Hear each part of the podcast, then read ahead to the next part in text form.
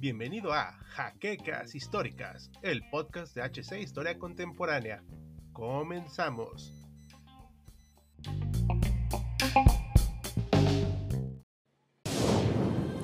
Bienvenidos a HC Historia Contemporánea, la página histórica por excelencia. A lo largo de la historia hemos visto diferentes blindados que han tenido sendos fracasos, como el Kabagen, que ni siquiera pudo terminar de completarse, o de dudosos resultados como las versiones tempranas del Panzer V Panther, que era costoso y de mecánica compleja, pero que pudo pulirse en los últimos meses de la guerra. Sin embargo, el Sturmgeschütz 3, mejor conocido como Stuck 3, no solo fue el cazacarros de los alemanes en la Segunda Guerra Mundial, sino que además se convirtió en el segundo vehículo blindado más producido por el Tercer Reich, solo por detrás del SDKFZ 251, mostrando su viabilidad en el campo de batalla y además su capacidad de adaptación, su bajo costo y su eficacia a la hora de combatir al enemigo. Bienvenidos historiadores a una nueva edición de Achtung Panzer, donde conoceremos los datos más fundamentales del mejor cazacarros germano que inició como artillería autopropulsada, el Stug 3. Pero antes, les recordamos que pueden apoyarnos con su patrocinio en Patreon para crear mejor y más contenido, así como invitarnos a darnos su like, comentar, suscribirse y presionar la campana para que se enteren de todos nuestros videos así como también te pedimos que compartas nuestro contenido para seguir llegando a más historiadores. Así que sin más preámbulos, veamos cómo era el blindado de hoy.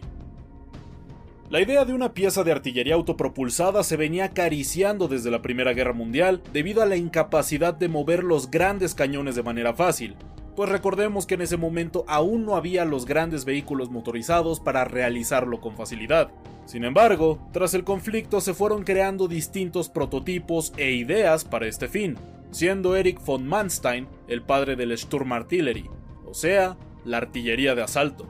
En 1935 envió al general Ludwig Beck la idea de esta arma para facilitar los combates y apoyo de la infantería. Un año más tarde, la Daimler-Benz recibió la orden formal de crearlo, vehículo que debía disponer de un cañón de 75 milímetros. Contrario a un tanque, su arma principal estaría limitado en un movimiento de 25 grados, el cual era necesario por la estructura cerrada que se concibió para proteger a sus tripulantes. Y hablando de esto, se pensaba en cuatro personas para el blindado, un comandante, un conductor, un artillero y un cargador. Además, las especificaciones de su altura requerían que no fuera mucho más alto que un hombre de pie. Esta característica fue muy importante con el paso de los años. Se utilizó el chasis del Panzer III que ya estaba en producción en ese tiempo como base para el nuevo proyecto y la producción del prototipo se pasó a la empresa Alket que entregó 5 unidades con un cañón Sturm Canone 37 L24 de 75 milímetros. Midió 6.85 metros de largo, 2.95 de ancho y de alto fueron 2.16, con pequeñas variaciones a lo largo de los años y modelos entregados. Su peso inicial fue de casi 24 toneladas, con una velocidad punta de 40 km por hora en carretera y una autonomía de 155 km.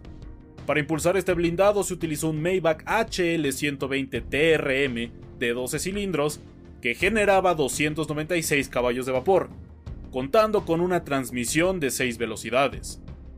La producción total de este blindado fue de 9.400 unidades, aunque algunas fuentes citan las 10.000. Para acceder a este blindado, se tenía que lograr a través de las puertas del techo, que estaban justo encima del conductor, comandante y tirador, lo cual no complicaba las actividades de sus tripulantes. Las labores eran facilitadas por los visores frontales y periscopio que se incorporaron al vehículo, ya que como hemos comentado, la intención inicial de este blindado era el de ser de apoyo a la infantería como artillería móvil. El blindaje principal era de 80 milímetros, que en teoría era suficiente para los demás vehículos de la época, aunque con el paso del tiempo se fueron incorporando algunas mejoras y placas para proteger mejor a este carro. Curiosamente, este fue uno de los más baratos de producir en la guerra, puesto que costaba 82.500 marcos alemanes, cosa que contrastaba con sus hermanos, como el Panzer III, que requería más de 103.000 marcos por unidad. Ya ni siquiera mencionar el Panther de 150.000 marcos por cada tanque producido, o el Tigre, que costaba alrededor de 800.000, una cifra exagerada. Con el paso de los años se le incorporó una ametralladora MG-34 para una mejor protección contra la infantería, así como un cañón Stuck 40 L-43 de 75 milímetros de alta velocidad, debido a que se le convirtió como cazacarros al entrar en acción en el frente oriental y sobre todo al haberse topado el ejército alemán con los legendarios T-34 soviéticos, blindados que superaban ampliamente los números y las prestaciones de los panzers alemanes.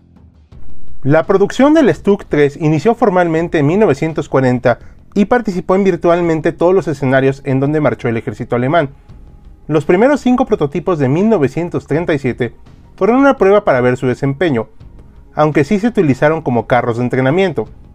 Como sabemos, casi todos estos carros de combate tienen distintos modelos y, por fortuna, este sigue un orden alfabético que podemos ir nombrando, así como su actar en el terreno bélico.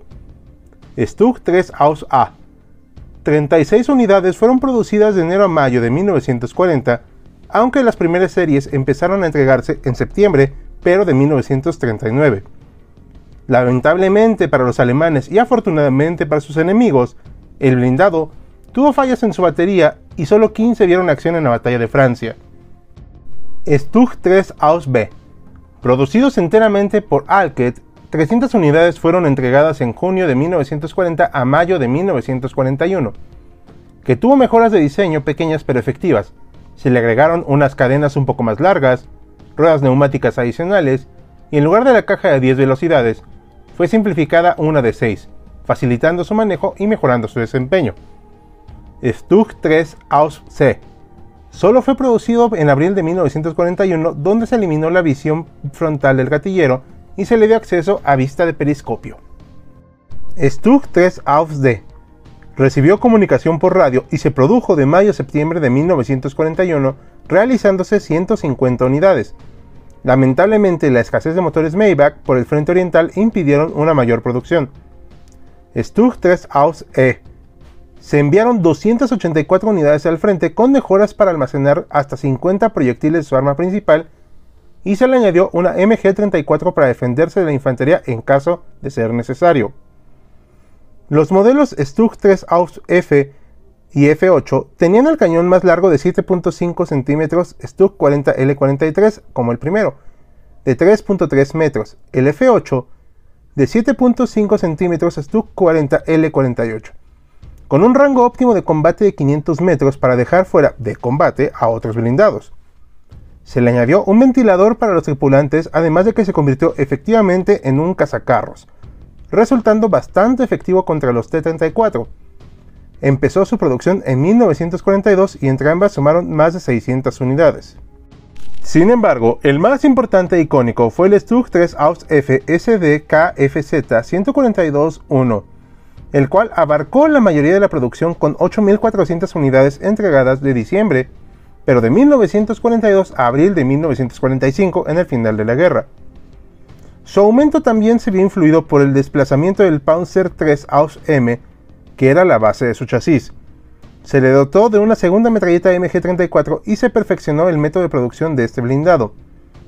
Debido a su eficacia, fue ampliamente reconocido y utilizado, pues lo adoptaron ejércitos de Rumania, Bulgaria, Italia España, Turquía, Finlandia y posteriormente comunidades capturadas Yugoslavia y la propia URSS.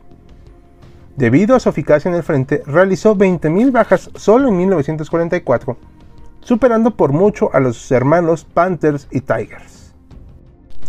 Se recomendaba que fueran a 25 km por hora para permitir a la infantería moverse junto con ellos, pudiendo camuflarse con facilidad debido a su bajo tamaño y poder cazar a los tanques enemigos desde posiciones de emboscada, Estuvo finalmente presente en el norte de África, Francia, Normandía, Grecia, el Frente Oriental e Italia, sacando buenos resultados, pero al final, al tener un blindaje no tan grueso y ser abrumado por el enemigo, se vio superado por sus circunstancias. Así como fue de gran utilidad para la gran estrategia del conflicto, sus tripulaciones adoraban este vehículo pese a su escaso blindaje, pues el mismo era fácil de esconder, de mecánica sencilla y confiable e incluso fácil de conducir.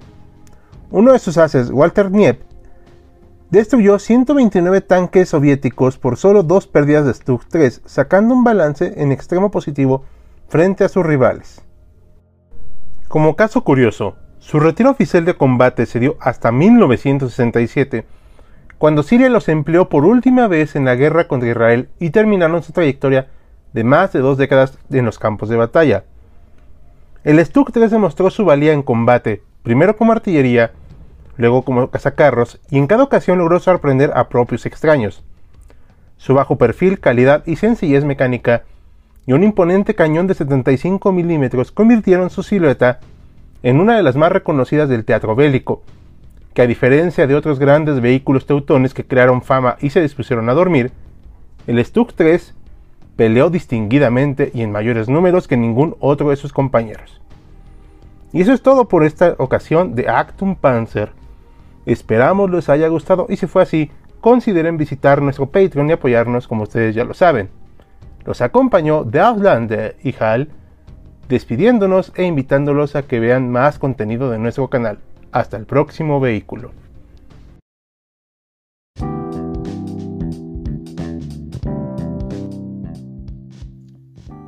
Esperamos la siguiente semana en un nuevo episodio de Jaquecas Históricas, el podcast oficial de HC Historia Contemporánea.